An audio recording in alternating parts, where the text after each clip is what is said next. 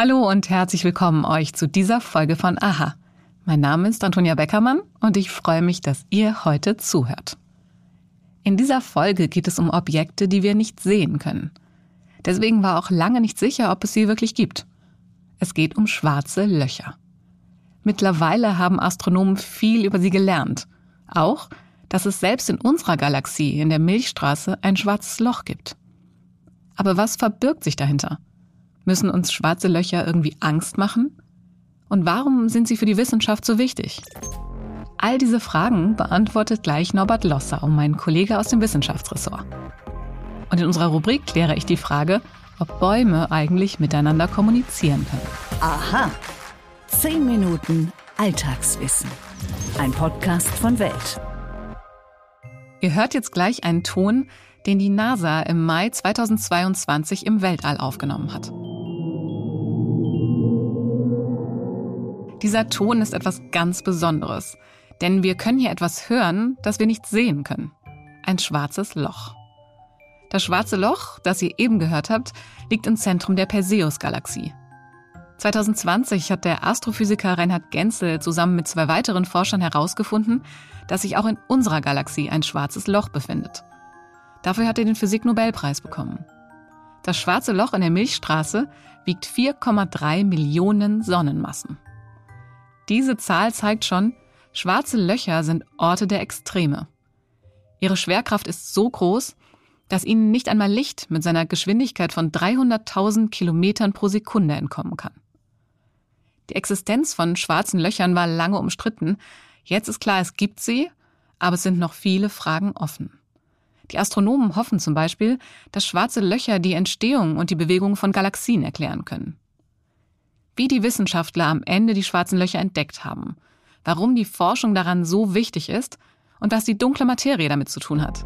Das erklärt uns jetzt der Physiker und Wissenschaftsredakteur Norbert Lossau. Hallo Norbert. Hallo Antonia.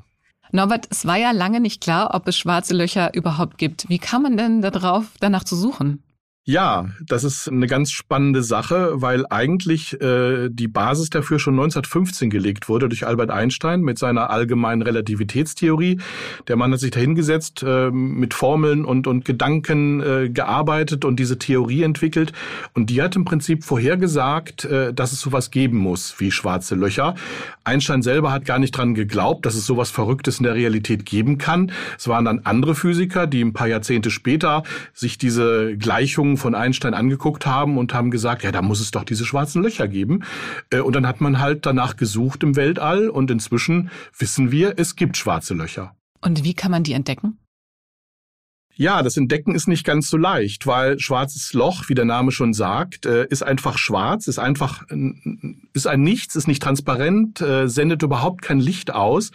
Ähm, das liegt daran, dass äh, dieses schwarze Loch eine derart hohe Massenkonzentration hat, ähm, dass die Anziehungskraft dieses schwarzen Loches so groß ist, dass nicht nur keine Materie, sondern auch überhaupt kein Licht sozusagen diesem schwarzen Loch entfliehen kann. Und wo kein Licht herkommen kann, da ist einfach dann für für den Beobachter nur schwarz. Also wie kann man es trotzdem nachweisen? Gibt es verschiedene Möglichkeiten. Eine Möglichkeit ist, diese schwarzen Löcher, die saugen umgebende Materie aufgrund ihrer starken Gravitationskraft, saugen die Materie ein. Ähm, die verdichtet sich dann in so einer Rotationsscheibe um das schwarze Loch und wird dann nach und nach eingesaugt. Dabei erhitzt sich diese Materie und bevor sie verschluckt wird, ähm, da kann sie noch Strahlung aussenden, die man dann mit Teleskopen nachweisen kann. Das sind ähm, verschiedene Strahlungsarten, also unter anderem auch Röntgenstrahlung. Äh, und so kann man sozusagen aus diesem Licht, was in der Umgebung von schwarzen Löchern äh, sozusagen ausgesandet wird, von dieser Materie, die verschluckt wird, verrät sich dann das fressende schwarze Loch dahinter. Okay, jetzt hast du fressendes schwarzes Loch gesagt. Jetzt äh, spontan aus Laie gefragt, muss uns das Angst machen? Also manche Menschen haben Sorge, äh, dass wir äh, von einem schwarzen Loch verschluckt werden könnten. Immerhin gibt's ja eins im Zentrum unserer Milchstraße.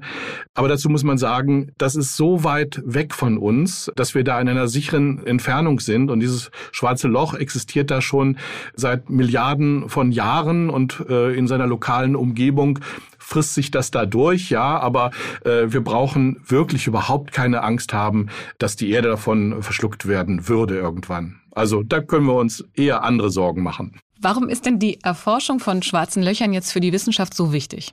Ja, Wissenschaftler sind ja grundsätzlich äh, neugierig, Dinge äh, zu erforschen, Phänomene, mit denen wir da im Weltall konfrontiert werden.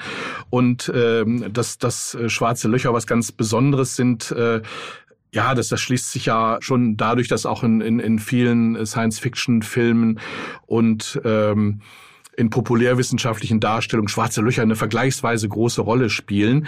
Aber sie sind eben auch äh, für Wissenschaftler interessant, äh, weil schwarze Löcher eine ganz große Rolle spielen, offenbar bei der Entstehung des Universums.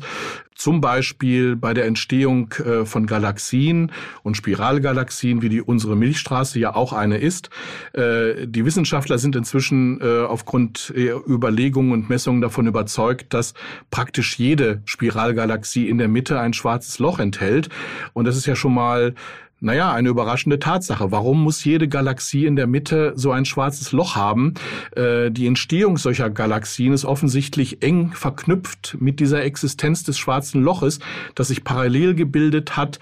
Spannend in dem Zusammenhang ist auch, dass Wissenschaftler schon schwarze Löcher nachgewiesen haben, die es schon kurz nach dem Urknall gab. Also kurz nach dem Urknall heißt jetzt 700 Millionen Jahre.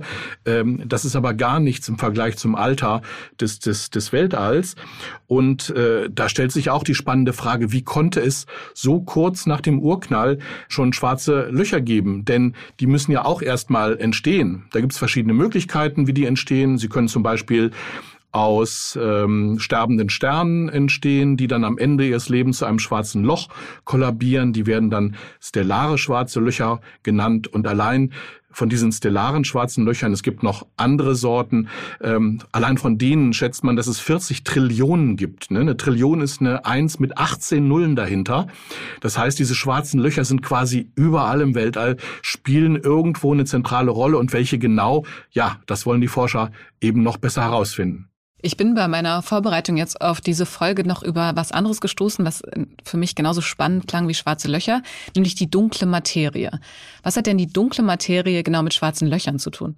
Ja, also die dunkle Materie ist jetzt per se auch äh, ein, ein anderes spannendes Thema der Astrophysik und die Forscher haben die dunkle Materie erstmal so als theoretisches Konstrukt vor einiger Zeit eingeführt, um damit bestimmte Dinge zu erklären, die man sonst nicht erklären kann. Also äh, das bekannteste Beispiel dafür, und da sind wir wieder bei den Spiralgalaxien, ähm, so eine Spiralgalaxie wie unsere Milchstraße, die rotiert mit einer relativ hohen äh, Geschwindigkeit und eigentlich, wir kennen alle die Zentrifugalkraft, wenn man irgendwie so einen Ball an einem Faden rumschleudert, eigentlich müsste unsere Galaxie auseinanderfliegen, so schnell wie die rotiert.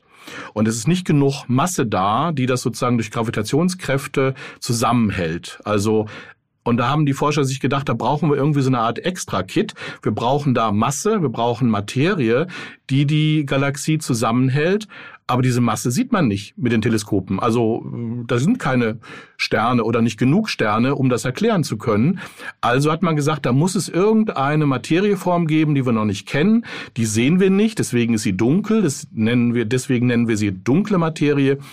Und äh, es gibt verschiedene Ideen, woraus diese dunkle Materie bestehen könnte. Da sucht man jetzt schon seit vielen Jahren danach. Man hat definitiv noch keine Antwort. Es ist eine offene wissenschaftliche Frage, woraus diese dunkle Materie besteht. Und eine der verschiedenen Thesen, eine der verschiedenen Möglichkeiten ist eben die, dass diese dunkle Materie aus kleinen schwarzen Löchern besteht. Kleine schwarze Löcher würden wir ja per se auch nicht sehen können. Und weil die so klein sind, gibt es da auch nicht diesen Leuchteffekt, dass man die durch das Leuchten an dem Rand sehen könnte. Oder man müsste ganz äh, sensitive Teleskope haben, die es noch nicht gibt. Aber im Prinzip ist das sehr, sehr schwierig, die überhaupt nachzuweisen. Aber von der Theorie her ist es nicht ausgeschlossen, dass es die gibt und dass die dunkle Materie quasi aus vielen kleinen schwarzen Löchern besteht. Und diese vielen kleinen schwarzen Löcher, so die derzeitige Theorie der Wissenschaft, ist schon beim oder kurz nach dem Urknall entstanden und seitdem schwirren die durch unser Universum. Norbert, vielen Dank. Das nächste Mal sehen wir uns hier wieder und dann erklärst du uns nochmal genau, wovor wir jetzt eigentlich uns Sorgen machen müssen. Vielen Dank erstmal jetzt. Vielen Dank. Stimmt das wirklich? Mythos oder Wahrheit? Im Thema eben ging es um etwas, was für uns unsichtbar ist. Jetzt geht es um etwas, das für uns unhörbar ist. Und das ist die Sprache der Bäume. Denn ja, es stimmt, Bäume können miteinander kommunizieren. Und sie tun das auch permanent. Auf zwei verschiedene Arten. Eine unterirdische und eine oberirdische. Unterirdisch funktioniert das alles über ein Geflecht von Wurzeln. Die Wurzelspitzen nehmen ständig Informationen aus der Umwelt auf und handeln dann auch danach. Wird also zum Beispiel ein neuer Baum gepflanzt, dann nehmen die Wurzelspitzen der anderen Bäume darum herum das wahr und verzögern wiederum ihr eigenes Wachstum, damit alle Bäume genug Platz haben. Für große Distanzen, bei denen die Wurzeln alleine nicht reichen, helfen Pilze bei der Kommunikation. Ihr unterirdisches Netz aus dünnen Fäden ist kilometerlang und umhüllt die Wurzeln. Über dieses Netz informieren sich Pilze und Bäume gegenseitig über notwendige Stoffe. Die Pilze versorgen die Bäume mit Nährstoffen. Die Bäume geben den Pilzen dafür Zucker. Dieses Geflecht kann ganze Wälder vernetzen. Einige Forscher nennen es deshalb auch das Wood Wide Web, das Internet des Waldes. Oberirdisch funktioniert die Kommunikation über Duftbotschaften. Damit warnen sich Bäume zum Beispiel gegenseitig vor Schädlingen. Ein konkretes Beispiel aus Südafrika. Da waren reihenweise Antilopen ohne ersichtlichen Grund gestorben. Der Biologe Wouter van Hoven fand dann heraus, dass die Blätter der Akazien, die von den Antilopen angeknabbert wurden, über Duftstoffe die anderen Akazien warnten, die daraufhin Abwehrstoffe produzierten, an denen die Tiere starben. Und das funktioniert auch hier bei uns mit anderen Schädlingen wie Raupen zum Beispiel. Die betroffenen Bäume warnen andere Bäume vor, sodass diese schon Abwehrstoffe produzieren, obwohl sie selbst noch gar nicht betroffen sind. Das alles ist völlig faszinierend für mich. Das war unser kurzer Ausflug ins Weltall. Und in der Rubrik dann wieder zurück auf die Erde in unsere Wälder.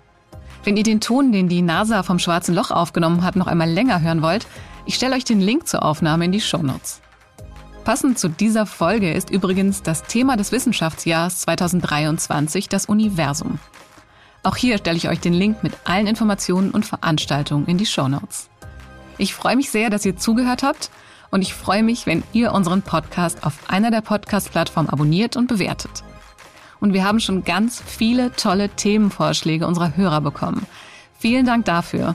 Wenn auch ihr ein Thema habt oder eine Frage, die euch beschäftigt, dann schreibt uns gerne an wissen.welt.de. Mein Name ist Antonia Beckermann und wir hören uns hier bald wieder.